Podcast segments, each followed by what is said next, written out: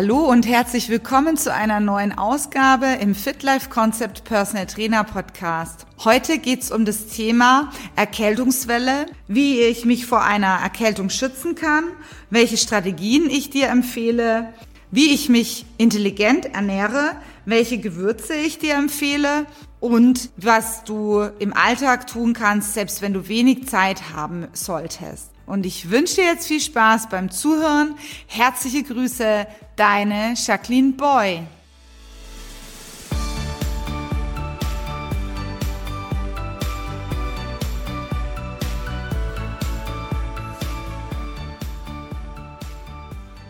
Herzlich willkommen zum Fit Life Concept Personal Trainer Podcast mit Jacqueline Boy. Heute lade ich dich ein zum Thema, wie kann ich eine Erkältung erkennen und vor allen Dingen dann eine herannahende Erkältung vermeiden. Ich freue mich, dass du dabei bist und wenn dir der Podcast gefällt, freue ich mich über dein Feedback auf meiner Seite und natürlich auch hier im Podcast. Ich möchte mit dir meine Erfahrung teilen und natürlich auch das Wissen, was ich in all den Jahren aufgesaugt habe und die Erfahrung, die ich mit meinen Personal Trainer Klienten in all den Jahren dann gesammelt habe. Du bist unterwegs im Auto, in der U-Bahn, du hast vielleicht ein Großraumbüro, du kannst dich ja nicht immer schützen vor eventuellen Niesanfällen oder Hustenattacken deines Gegenübers. Deswegen habe ich immer ein Halstuch oder ein Schal dabei, so dass ich mir den vielleicht auch gegebenenfalls vor den Mund und die Nase halten kann und ich nicht unbedingt gezwungen bin, dann das, die, die Partikel, die mein Gegenüber aushustet oder ausschnupft, dann auch noch inhalieren muss. Das ist so der Tipp, den ich seit Jahren befolge und der mir sehr gut tut, wenn ich habe vielleicht noch ein bisschen einen Duft dran von mir oder ein bisschen Parfum, so dass ich dann auch noch einen guten Duft habe und egal wo ich bin, Flugzeug, Auto, Bus und jemand hustet oder ist erkältet, muss ich das nicht unbedingt einatmen. Da kann ich mich sehr gut schützen. Ich kann Folgendes machen, dass ich wirklich darauf achte, warme Socken und die Ohren zu bedecken, also eine Mütze aufsetzen. Ich weiß, manche Leute mögen keine Mütze. Da gibt's ja diese Bufftücher, also diese Tücher, äh, die man so so am Hals tragt und die kann man auch bis über die Ohren ziehen, wenn einen das stört, zum Beispiel eine Mütze aufzusetzen, um seine Frisur nicht zu versauen, auf Deutsch gesagt. Dann geht's weiter, natürlich mit dem Schlaf achte ich auf mindestens acht Stunden Schlaf. Das heißt, ich schaue, dass ich auf jeden Fall vor Mitternacht ins Bett komme, nicht mehr irgendwelche großen Krimiserien anschaue oder irgendwas, was mich großartig noch aufregen kann, so dass ich eine ordentliche Portion Schlaf bekomme. Heizung brauche ich jetzt zum Beispiel im Schlafzimmer schon, aber ich habe eine sehr gute Erfahrung gemacht, dass wenn man die Heizung anlassen will im Schlafzimmer, das ein bisschen runterdreht in der Nacht und dann ein bisschen eine Wasserschale auf die Heizung oder es gibt spezielle Behälter für die Heizungen und spezielle Raumbelüftungssysteme. Es gibt noch diese Nasensprays mit Meersalz. Da gibt's Klienten, die haben das sehr gute Erfahrung gemacht. Und äh, ich habe das auch mal probiert. Wenn das einem gut tut, dann da ruhig mit dem Meersalz herumsprühen in der Nase. Das tut auf jeden Fall gut und kann nicht schaden. Es ist ja ein bisschen mehr Wasser. Wenn es dann schon so ein bisschen kratzt, da empfehle ich diese Tigerbalms oder China-Balms, da gibt's ja alles Mögliche. Das ist auch Geschmackssache, da kann ich jetzt nicht sagen, das eine Produkt oder das andere, das würde ich jetzt auch hier im Podcast nicht erwähnen. Aber wer dazu Fragen hat und meine persönlichen Favoriten, dem kann ich das gerne per E-Mail schicken, was ich da so nehme für mich. Ich trage diese Salben auf meinen Hals, auf meine Bronchien drauf und meine Mama, die hat früher sogar die Tücher in heißen Öl getränkt und mir dann mit warmem Öl auf den Brustkorb gelegt. Wer das machen möchte, das ist auch nochmal, wenn es schon ein bisschen stärker ist, auch nochmal ein heißer Tipp auf gut Deutsch.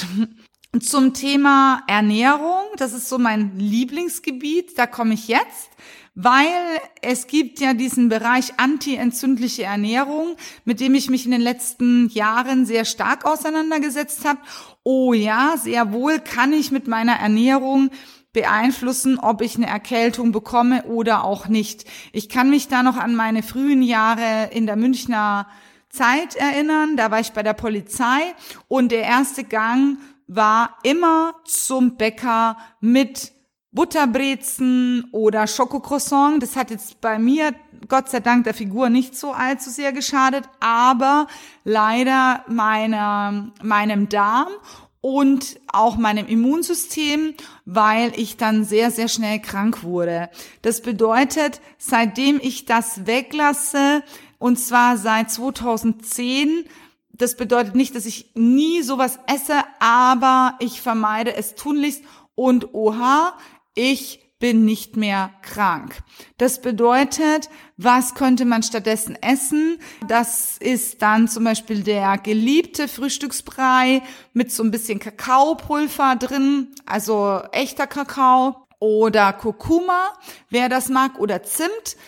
Und wer das überhaupt nicht möchte, dem kann ich so ein Bananenbrot empfehlen. Also ich finde Bananenbrot immer lecker mit ein bisschen Quark drauf und dann einer echten Banane natürlich oder einem richtig schönen Dinkelbrot mit einem Quark drauf und auch einer Banane zum Frühstück, weil eine Banane hat sehr viel Mineralien und die schützen uns auch vor Entzündungen im Körper. Zimt ist auch ein Gewürz, was Entzündungen hemmt und was man ruhig auch mal zu sich, also einen halben Teelöffel in Brei oder eben auch auf die Banane draufstreuen kann.